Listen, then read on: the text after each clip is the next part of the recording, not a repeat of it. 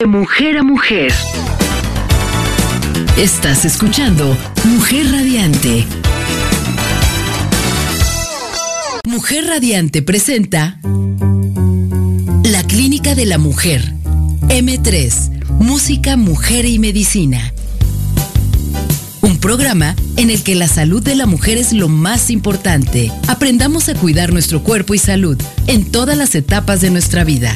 La doctora Oceania Bautista y grandes invitados nos comparten interesantes temas acompañados de música que creará el ambiente para cada momento.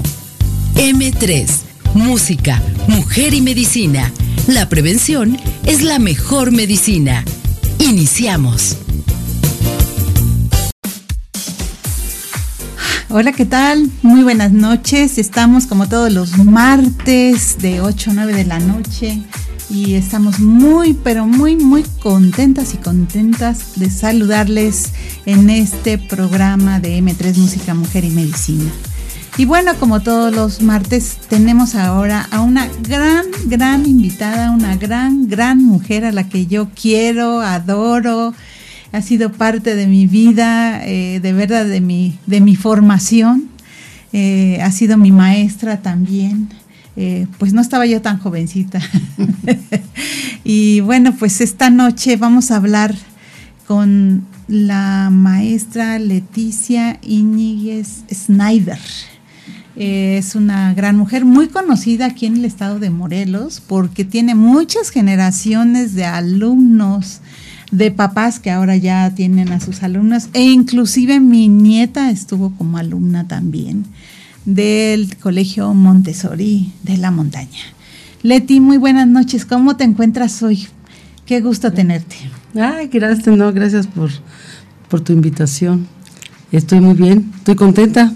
Perfecto, estamos contentas. Está padre. Sí, oye, pues mira, lo primero que a mí me gustaría preguntarte, y yo creo que mucha gente quiere escucharte, porque hoy vamos a hablar de la alimentación y la educación qué tiene que ver, cómo nos vamos a enlazar. Este mes elegimos el tema de la alimentación. Y bueno, no olvidemos que del primero al día 7 de agosto estamos celebrando la Semana Mundial de la Lactancia Materna. Acaba de terminar, fíjate y eso implica muchos compromisos porque en estos objetivos de, milenio ya también hasta el, hasta el 2030 está incluida la lactancia materna ya como una propuesta muy seria desde el 2016. Entonces, este, pues vamos a ver, Leti, cuéntanos de tu trayectoria, quién eres, por qué estás haciendo lo que haces, cuéntanos lo que tú quieras decirnos. ¿Sobre la alimentación? No, sobre tu vida más que nada. este, ¿quién soy? Pues soy Leticia, bueno, Leticia, este, con 53 años de estar dentro del sistema Montessori. 53, ¿eh? 53 años, ya es toda una vida, ¿no? Sí. Este, creo que es una de las cosas más acertadas que he tenido en mi vida, de estar cerca de los chicos, conectándome con ellos, con su energía, eh, con un grupo de maestros maravillosos que me ha tocado aquí en Cuernavaca. O sea, primero estuve en la Ciudad de México, ¿no? 25 años, y ahora el resto lo he estado teniendo acá. Y bueno, en ese ínter de los 53 años y un poco antes, pues siempre he sido así como una mujer muy inquieta, ¿no? Este, me ha gustado de todo. Entonces, en el todo está implícito, este, bueno, el deporte, que fui nadadora, fui clavadista, este, a los 17 años tuve tuve una competencia muy padre en, clavados que me hizo campeona nacional. ¡Guau! Tenemos una campeona nacional. Ya cuando era chiquita, ahora ya. Eso lo recuerdo porque, bueno, porque uno tiene que. Me estás preguntando por mi trayectoria. Perfecto. Entonces, todas estas cosas de experiencias de la vida, ¿no? Entre el deporte, este, la parte de la música. Mi papá, bueno, siempre tocaba el piano y siempre nos, pues, nos hacía que fuéramos estudiosos de, piano, de música, este, hicimos el examen para entrar al conservatorio, pero la verdad era aburridísimo y nos salimos del conservatorio. Este, pero luego ya estudié por mi cuenta guitarra clásica por unos años, en el que tuve la fortuna de dar uno o dos conciertos. Este estuvo padre, o sea, la verdad, mucho nervio. Eh, desde chica, bueno, desde los 13, 14 años, indagué por el teatro con Germán Dehesa. Nada más que con Germán Dehesa. Sí, era el maestro del Centro Universitario México. Sí, yo llegué a irlo a ver. Pues ahí hacíamos teatro de chiquitos, hasta siempre. Y ya después me independicé este, con mi esposo, hicimos como una mancuerna padre de hacer producción y él Estamos hablando ya del cine, ¿no? no, no, no, de teatro. de puro teatro. Ahorita de teatro, sí. Este, eso, la mancuerna, teatro, juntos. Él escribía, siempre fue escritor él. Este, inclusive escribió muchísimas telenovelas ahí para Televisa. Pero a, a, mí el teatro siempre me ha, me ha fascinado, ¿no? Es parte importantísima de mi vida. Paralelamente a todas estas historias, bueno, pues empecé a estudiar antropología social en la ENA, acabé toda la carrera. Y luego, bueno, antes de me fui a Italia a especializarme en el sistema Montessori. a ver qué día tomabas vacaciones. Y, paralelamente a eso, bueno, mis hijos y igual este el papá de mis hijos que él daba clases en el CCC, en el Centro de Capacitación Cinematográfica. Mis hijos son cineastas, los dos, y de repente a unos maestros del CCC se les ocurrió traer junto con la UEM el cine. Nos vamos a quedar aquí un momentito y vamos a invitarte a escuchar una canción, Bésame mucho, de Consuelito Velázquez. Y pues vamos a escucharla, vamos a continuar porque M3, Música, Mujer y Medicina. Nos quedamos en esta parte. Bienvenida.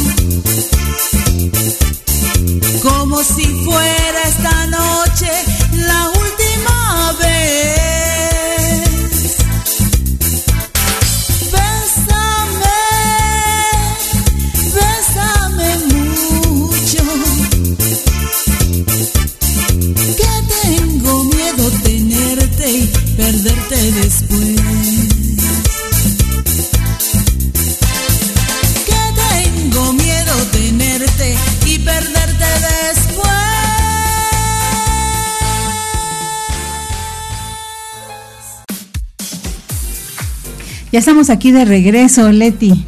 Qué buena que escuchamos la música, ¿verdad? Es algo que siempre nos acompasa desde, desde antes de nacer, ¿no? Los sonidos naturales del cuerpo, Ah, el sí. latido, el, el canto de la madre, en fin, todo esto. es lo más primitivo que tenemos. Claro que sí. Maravillosamente. Exactamente. Bueno, pues los invitamos también que si quieren mandar WhatsApp en cabinas al 777-610-0035 y nos pueden escribir preguntas y comentarios al doble al www.soymujerradiante.com. Si quieren venir también al programa, pueden venir, nada más nos dicen y nos programamos. Y bueno, nos quedamos, mi querida Leti, en todo este camino del teatro, del papá de tus hijos, de tus hijos, y luego qué pasó, cuéntanos. ¿De Después de qué? qué, de que y- este, Bueno, entonces me meto a estudiar cine. nada más. Ajá. Este. Y bueno, o sea, todo esto, la verdad es que yo lo veo como una oportunidad de vida, Sí, que tuve la gran oportunidad de vida, en la que todo esto que te cuento, lo puedo hacer como meter en un, en un cofre, porque son tesoros, exacto. en un cofre y llevarlo al Montessori. Entonces, el Montessori, básicamente, es aparte de obviamente la escuela con un sistema Montessori, con gente especializada, etcétera, etcétera, tiene su sal y su pimienta. Esa sal y la pimienta que yo abro ese cofre de los tesoros y saco la carrera de antropología y entonces a los chicos de secundaria, de prepa, inclusive a los chicos desde los tres años de edad, van, vamos al campo, sembramos, ahorita que estás diciendo de la alimentación, Sí, eso es muy importante. este, vamos, tenemos un campo chiquito, mil metros, en donde los amigos de Buenavista del Monte, que son maravillosa gente, les enseña a los niños la importancia de la siembra y la importancia de, del maíz y del frijol y de la calabaza, donde, que es lo que sembramos. Ujú, Y paralelamente a esa siembra, se da el trabajo antropológico, en donde los chicos ya de secundaria y prepa trabajan la conciencia de lo que es la siembra. Ajá. Sí, ah, qué lindo, sembré, ah, sí, qué bonito. Pero ¿qué sucede dentro de tres meses cuando o no hubo viento, o no hubo agua, o hubo mucha agua, Ajá. y todo lo que sembré, todo el dinero que puse para la siembra de todos los campesinos, se echó a perder. De donde vivo, y entonces, como no tuve respuesta, me voy a vender mi mano de obra barata. Voy a pedir limosna a las calles porque mi tierra no dio. Me vendo al mejor postor, por supuesto, para recuperar algo para mi familia. Y entonces esta conciencia, ¿no? De, digo, porque hay mucha gente que piensa que son pobres porque quieren, ¿no?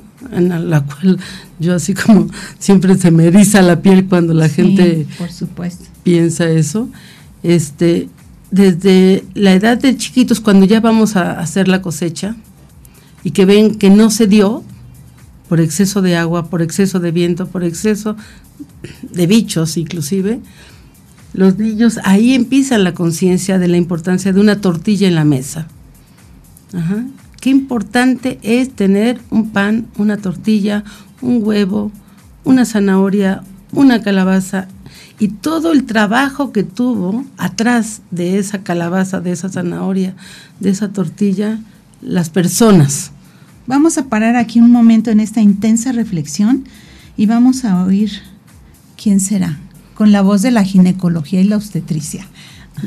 Una intensa reflexión.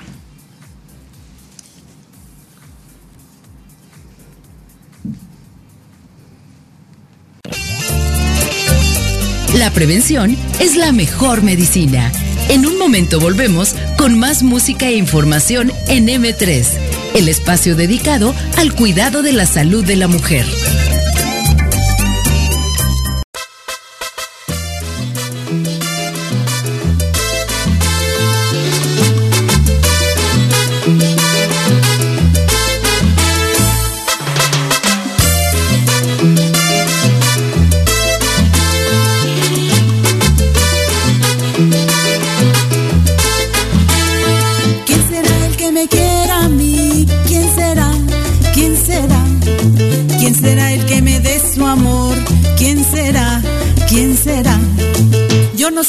Podré olvidar, yo no sé, yo no sé. Yo no sé si volveré a querer,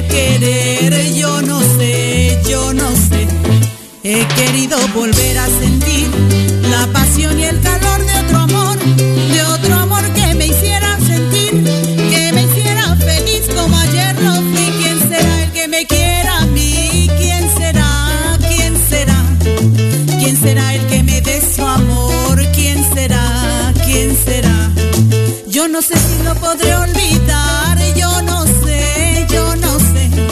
Yo no sé si volveré a querer, yo no sé, yo no sé.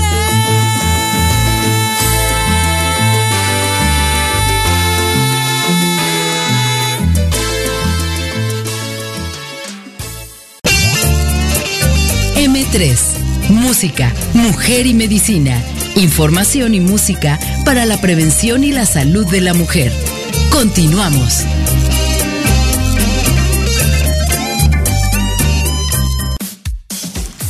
Nuevamente estamos aquí, les agradecemos que permanezcan con nosotras y nosotros y estamos con la maestra Leticia Iñiguez Snyder, especialista en educación Montessori, en Montessori y bueno, y todo su currículum que me acabaría el programa mencionando quién es, de lo grande que es.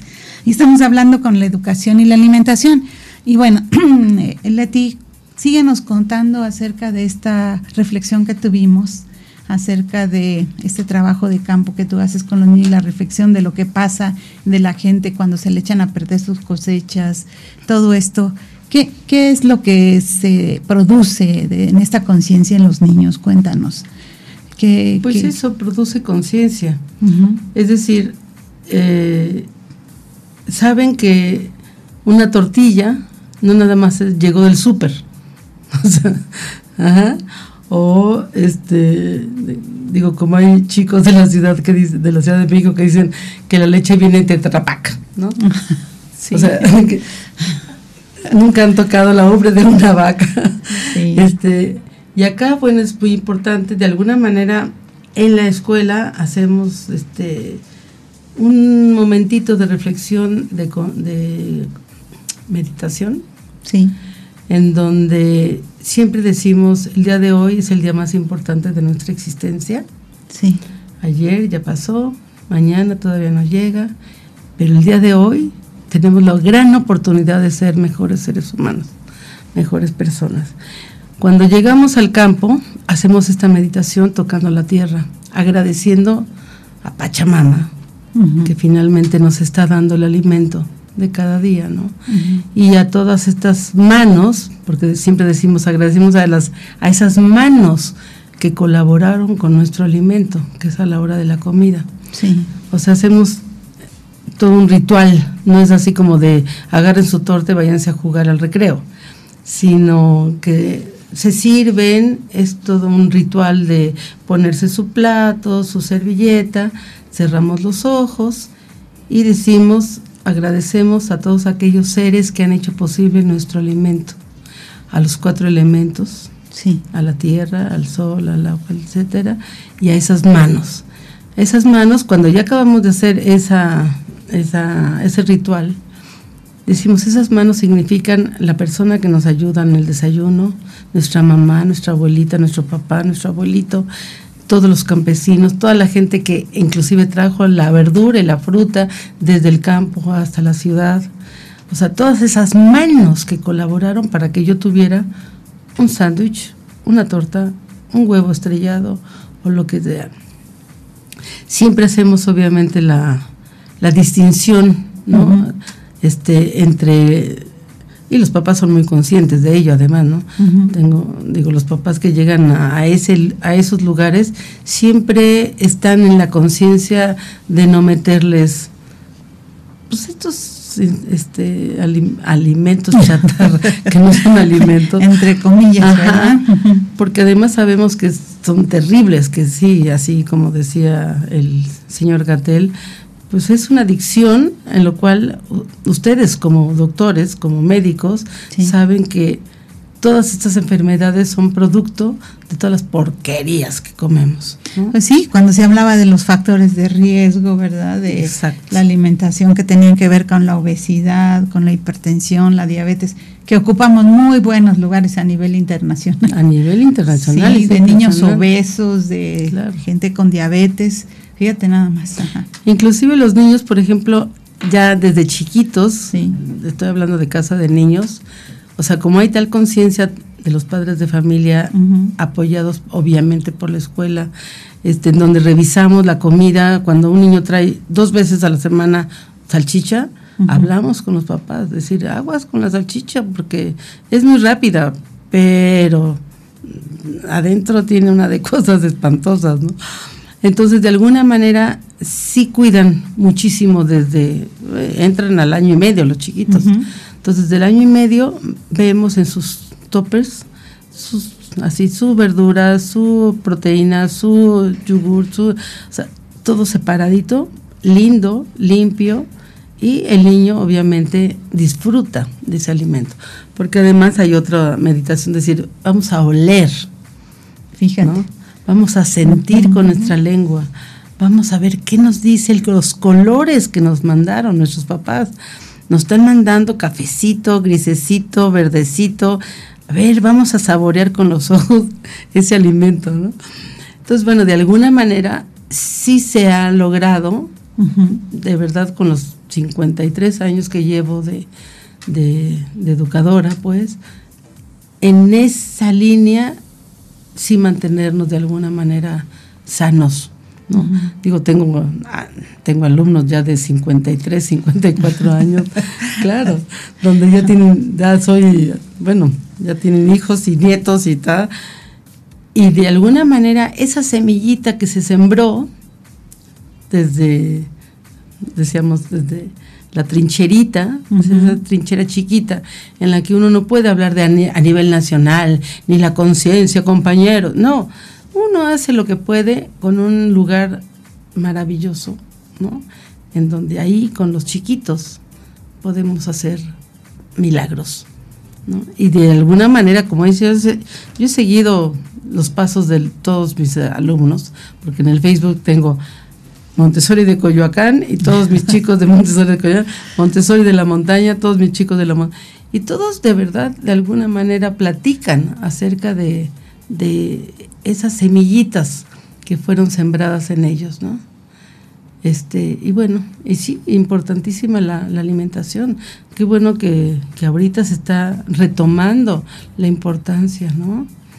Este, que ojalá y en mucha gente pues sí haya esa conciencia. Sí, y además pues tuvimos que tocar fondo, ¿no? Para ver que mucha gente falleció por estas complicaciones, no tanto por la virosis, sino por estas complicaciones que hicieron que mucha gente falleciera o tuviera una alta morbilidad y que quedó con secuelas. Y, y, y veas qué importante es esto de pareciera que no tiene mucha relación esto, porque pelear con el monstruo está canijo, ¿no? estamos hablando de grandes consorcios, ¿no? Y de todo lo que hay detrás, estábamos platicando antes de entrar al aire, ¿no? De, esta parte de cómo pelear, ¿no? Con estos intereses eh, que capitalistas. Exacto. ahí toda la destrucción es lo trae el capitalismo. Y, y, todo lo, que es por vender, y obtener eh, dinero. Y pues como tú decías, ¿no? ¿Quién no quiere un buen refresco de color cola con unas papas, ¿no? Y, y, esta parte de, desde que tú les construyes, desde tocar la tierra, ¿no? Niño, no agarre, no se ensucie las manos, los pies, cuando tocan la naturaleza con las manos, ¿no? Y, huelen las cosas, se despiertan otro tipo de, conciencia, ¿no? De, reflexión de todo lo que conlleva ese alimento. Y también, pues, se puede investigar cómo vienen los otros alimentos, de dónde vienen, ¿no? También, como tú decías, de las salchichas, de todo este tipo de, de, alimentos. Eh, pues fíjense que eh, eh, la maestra, que también fue mi maestra, es mi maestra, yo me encuentro entre sus alumnos. Ella ha hecho muchos ejercicios cineastas también. Platícanos de, tu, de tus ejercicios cineastas. Eh, cuéntanos, aparte del teatro, de todo esto antropológico que tú llevas, todo este argot que tú tienes, tus herramientas para tu educación Montessori. ¿Qué, y estos escenarios, ¿Qué has hecho tú en, este, en la cinematografía? Cuéntanos, Leti. No, pues en la cinematografía, como mis hijos son este cineastas, pues siempre me invitan de... ahí me meto siempre de... Ya te he visto en algunas películas ahí sentada. Sí, sí, en varias. Entonces cada vez que hay alguien, necesitamos una extra, órale, mamá, vente. ¿Por qué? Bueno, porque mi experiencia de, además este de como actriz, pues sí fue muchos años, la verdad sí, ahí sí fueron desde los 13 años hasta hasta que decidí que ya, bueno, que ya iba a escribir mi mis propias obras de teatro e iba a dirigir. Cuando ya empecé a dirigir y actuar, me, metí con el gran maestro Ludwig Margules para hacer perfeccionamiento de actuación y perfeccionamiento de dirección en cursos con él, un gran, gran maestro, ya descansa en paz. Este, pues tuve la fortuna, ¿no? De estar con él y eso llevarlo con los chiquitos. Me decía Margules, dice, tú eres la única loga que trabaja con chiquitos teatro, los pobres los vas a hacer esquizoides. Pero para mí, enseñarles teatro a los niños ha sido una de las mm, maravillas. Aprenden a hablar, claro. aprenden a estar frente a un escenario, frente a un público, es tener seguridad en sí, hacer análisis de texto, hacer con este bola de improvisaciones que hacemos muy locas, este a sacar, ¿no? Muchas cosas. A sacar muchas cosas que hay atoradas de su, de su vida personal, inclusive. O sea, terapéutica, ¿no? El teatro es la neta del planeta.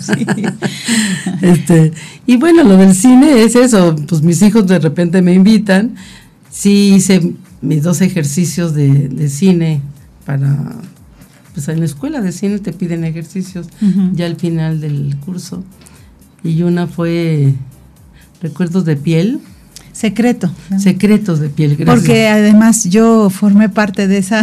Te invité a, hacerla, sí, a Yo fui la mucama.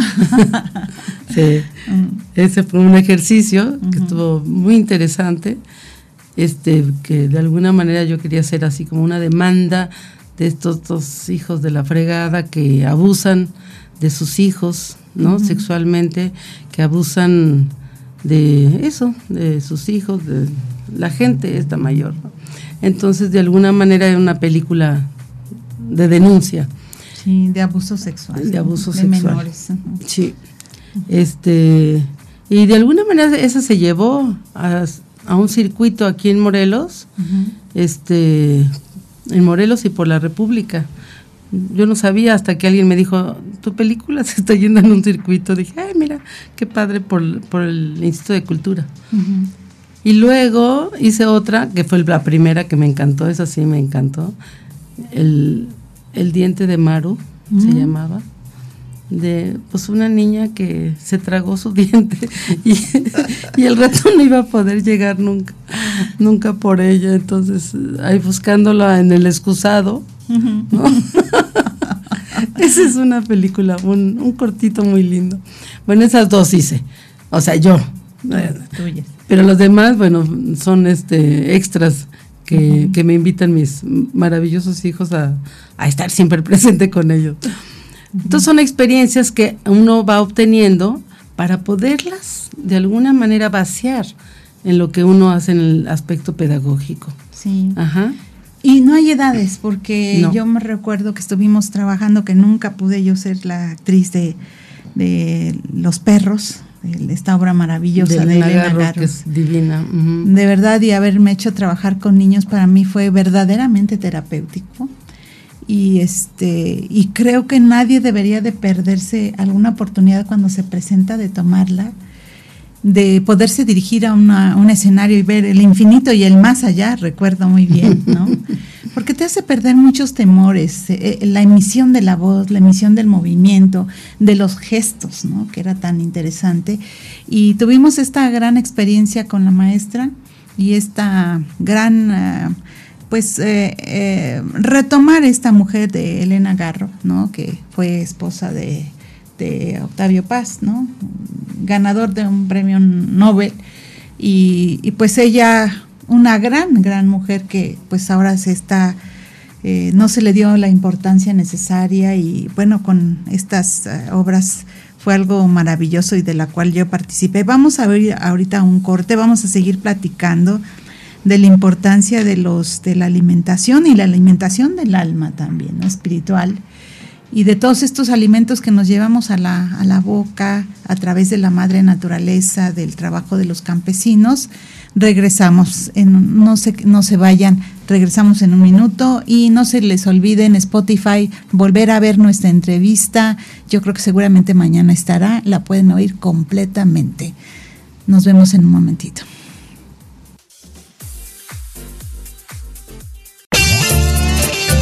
M3, música, mujer y medicina, información y música para la prevención y la salud de la mujer. Continuamos.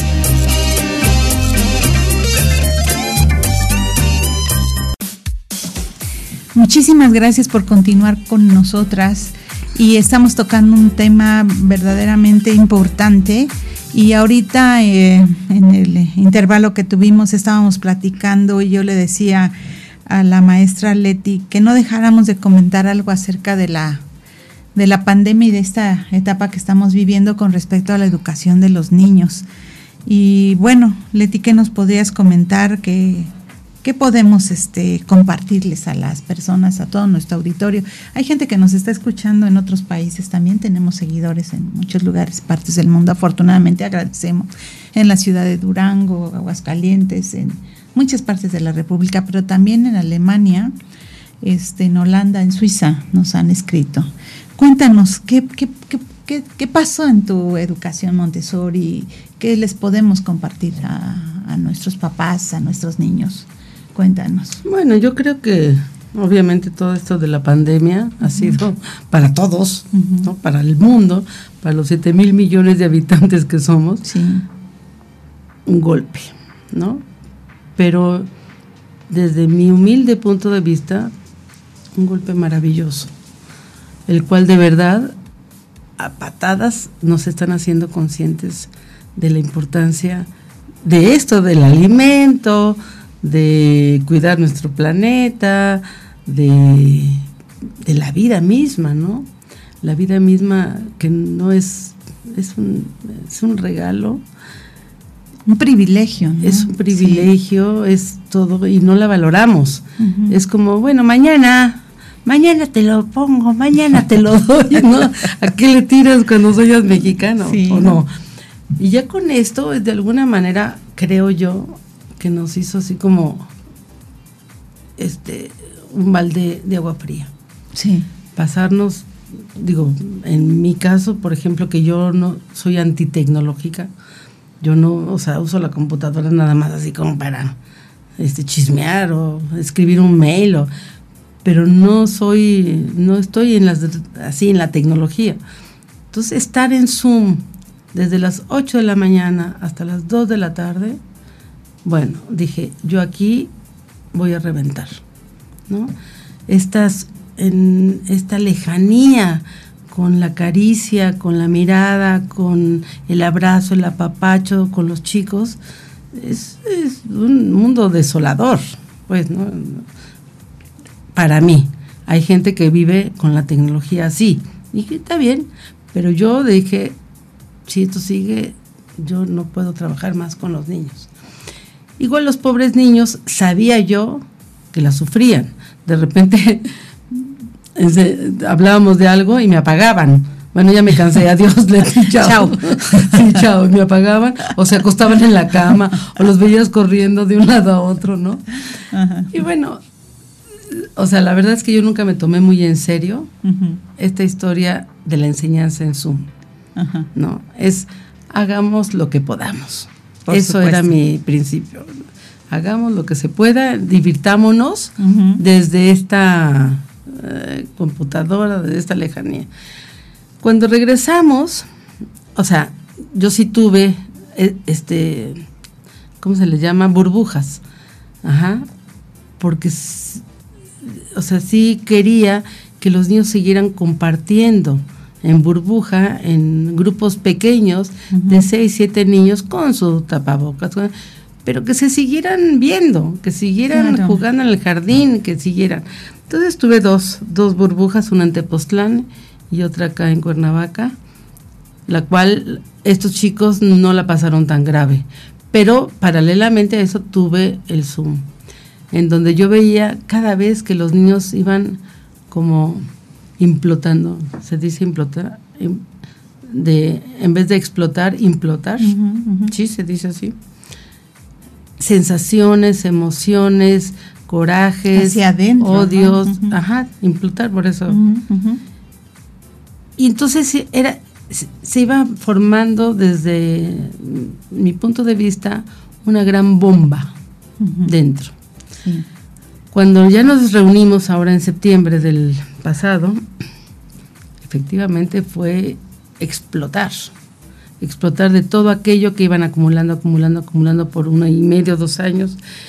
Y sí hubo tres meses de que todos los maestros nos reuníamos para ver qué hacíamos en contra de la violencia, en contra de los juegos brutales que tenían, en el caso de los chiquitos pero, por ejemplo, en el caso de los grandes, una apatía del 100 del trabajo, de tareas, de aprender, de para qué, o sea, cero interés.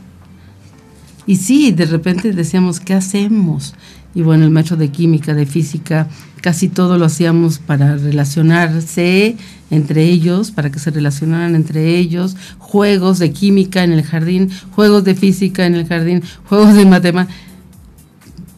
fue un trabajo arduo y difícilmente, o sea, difícil. Yo creo que no logramos lo que el objetivo que pretendíamos. Todavía hay muchas secuelas de esta de esta esta sensación de para qué, ¿no? De todos modos, la SEP dijo, van a pasar todos. Entonces, ¿para qué estudio si de todos modos me van a pasar? Eso por un lado. Pero por otro lado, entre ellos, adolescentes, donde están los novios, donde está el coqueteo, donde están las hormonas en, ebullición, sí. no puedo desarrollar nada de eso porque estoy en mi casa, lejos, con el terror de pensar que si me acerco más de 10 centímetros a alguien, me puede matar. O sea, no enfermar, me puede matar. Claro. Ajá. Entonces, secundaria y prepa sí fue mucho más difícil y ha sido más difícil. Con los casa de niños y lo que es primaria, fueron tres meses.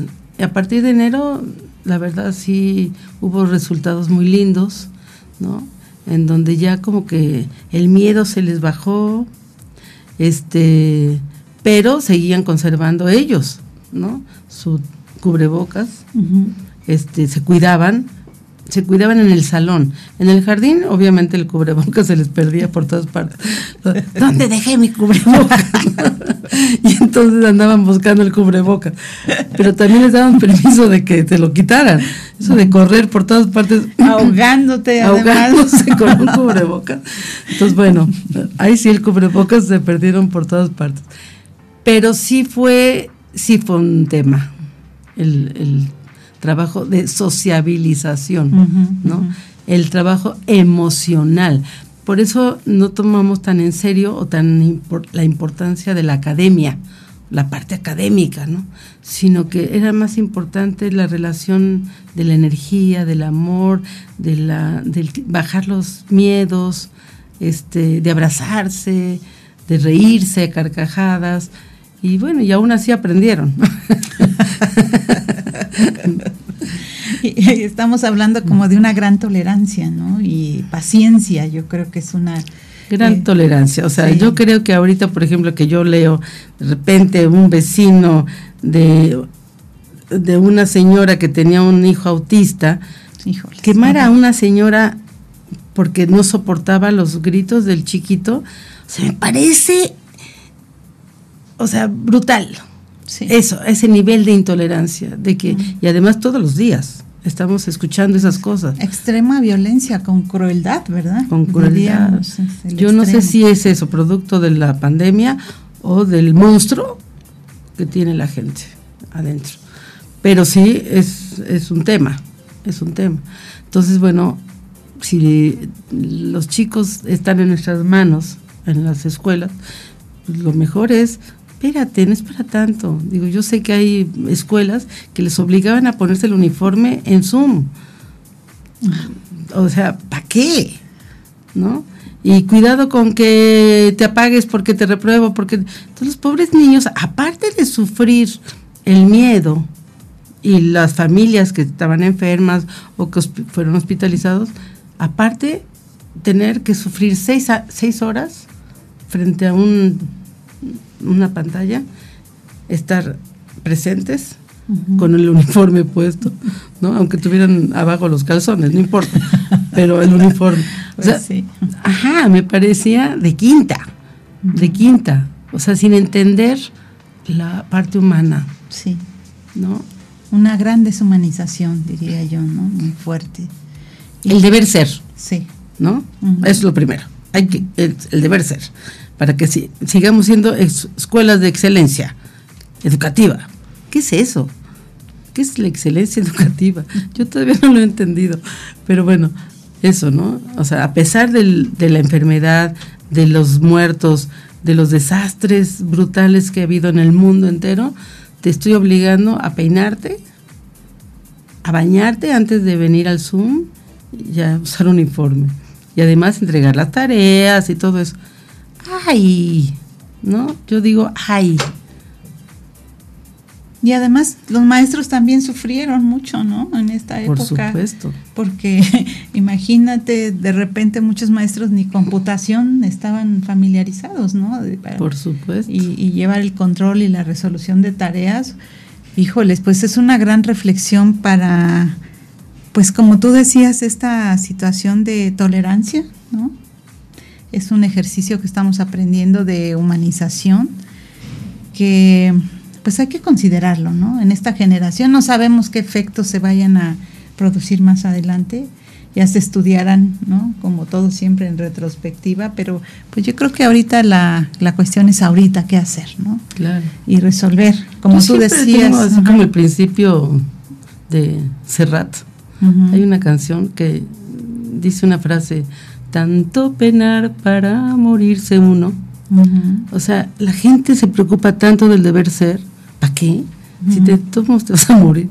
O sea, tanto penar para morirse uno. En esta pandemia, de verdad, yo creo que no tenemos que obligarnos a nada, sino a ser felices, a ser libres, a hacer lo que podamos hacer con los recursos que tengamos, ¿no? Y no exigirle más de lo que de lo que tenemos. Ajá porque sí, yo creo que las cosas están llegando a un límite, eso de intolerancia, de sacar el monstruo que todos llevamos dentro. Y no se vale. No, no se vale. Eh, pues estamos aquí revisando esta parte, Leti. Yo siempre les, como siempre les digo que nunca me, cuando me cuesta tanto trabajo llegar, luego ya no me quiero ir. Pero de las cosas que siempre eh, hemos estado haciendo es Danos cinco regalos, cinco cosas que para ti pudieras compartir hoy en este espacio que estamos teniendo, que se lleve la gente, que es tan importante, interesante, no sabemos quién está detrás de este micrófono. O sea, es como ahorita ver y escuchar al más allá, no, sabemos. Pero nos podrías dar cinco regalos de que nazcan de tu corazón para este programa de nuestra audiencia, que te parezcan básicos, así en, resumidos, cinco cosas que a ti te parezcan importantes, que, que, se pueda llevar la gente, que yo me pueda llevar, tú te puedes llevar también de aquí. Híjole, pues, pues para mí lo más importante es, no sé si son cinco, pero siempre he pensado que el día de hoy es el día más importante de mi existencia. Exacto. Este, si de verdad nos concientizamos de ese día, entregar el todo por el todo, vamos en la línea del tiempo de nuestra vida, vamos siendo mejores personas. Ajá. Y cuando nos equivocamos, cuando la regamos, cuando eh, tener esta conciencia de pedir perdón. Este y bueno, con respecto a los niños es eso, es el día de hoy estoy con mis niños y voy a hacer lo mejor que pueda hacer. Y dejo en un closet allá afuera en la calle todos mis problemas que tenga. Ajá. Y hay niños que, bueno, sabemos, no tienen mamá, no tienen papá, vienen son huérfanos, así total. Entonces tienen dos mamás o dos papás también. También, exacto. Entonces la postura de uno es eso, entregarles todo lo que está a nuestro alcance, ¿no? Este, pues, no sé si son cinco cosas, pero es, pues sí, es así como apapachar, hacerlos felices. El amor. Sí, el eslogan del Montessori, del, de la montaña es, niños felices en Montessori de la montaña. claro, porque para mí la felicidad es, o sea, con la felicidad uno puede lograr todo. Sí. ¿No? Pero y es una elección, ¿verdad? La, la felicidad. Pues yo creo. Yo creo. Uno elige, ¿no? Ser feliz o no, también, porque a como nos gusta sufrir a veces. Sí, no, para eso nos pintamos solos, pues, todas las telenovelas, así de, oh, ¿no? ¿Por qué te fuiste, José Ramón Manuel? sí, no, o sea, es eso, ser felices levantarnos con la actitud de agradezco al cosmos estar vivo el día de hoy. Con eso, decir, veo el atardecer, veo el Popocatépetl, veo el arbolito con el que sembré hace 40 años, puedo ver más allá de lo evidente, ¿no? Este, pero si vemos el árbol cotidianamente y ni siquiera ya lo vemos, ni siquiera vemos la puesta de sol, ni siquiera vemos el Popocatépetl, ni siquiera vemos al niño que nos está mirando con ganas de abrazarnos, pues ya la vida no sirve para nada. Ahí es cuando uno dice, ya me retiro, pero me retiro de la vida para no dañar más en, este mundo, ¿no? Entonces eso es levantarse cada mañana, agradecer y dormir y, y tratar de dormir bonito, pues, ¿no? Y eso, y llamar y ser felices y que yo sé que todo esto es abstracto, pero sí se puede. Sí. ¿Cómo te sueñas? Terminar tu vida. Igual que ahorita. Ahorita se me puede acabar y estoy acabando exactamente como, como la he vivido. Perfecto.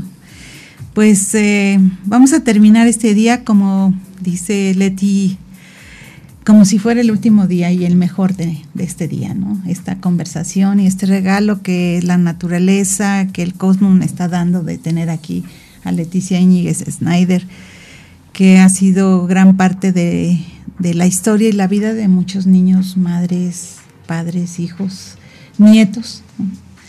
Este nos dará mucha paz esta noche, como si fuera la última noche de la vida para disfrutarla. Leti, no me queda más que agradecerte a ti, a toda tu familia Montessori, a tus hijos, que también tengo la oportunidad de conocer, los grandes músicos, cineastas, y este, y a todos tus amigos y compañeros que algún día fueron mis compañeritos este, de teatro, y pues desear que esta noche. Además, la doctora aquí entre nos era una gran actriz, ¿eh? O sea, de repente hasta le enseñé a pararse en el escenario para cantar. Una, que tiene una voz maravillosa, que canta muy, muy lindo. Qué lindo, Leti, y ojalá y nunca es tarde para empezar y creo que esa es la gran oportunidad que nos dejamos y pues agradecemos infinitamente Leti tu presencia. No, gracias a ti. Y nos vemos el próximo martes. Esperemos que hablemos del virus del papiloma y la importancia y la educación de nuestras niñas y niños para la prevención del cáncer cervicuterino. Muchísimas gracias. Les deseo lo mejor esta noche, a Leti también y pues me voy muy contenta y pues disfruten de la vida porque es única, irrepetible. Ahí estamos. Gracias, buenas noches.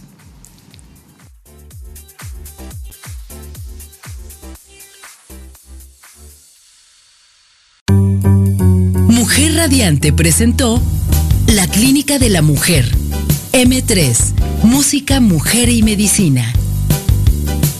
El programa en el que la salud de la mujer es lo más importante la doctora Oceania Bautista, con talentosos invitados y la música que acompaña estos interesantes temas, te esperan la próxima semana para seguir aprendiendo cómo cuidar nuestro cuerpo y salud en todas las etapas de nuestra vida.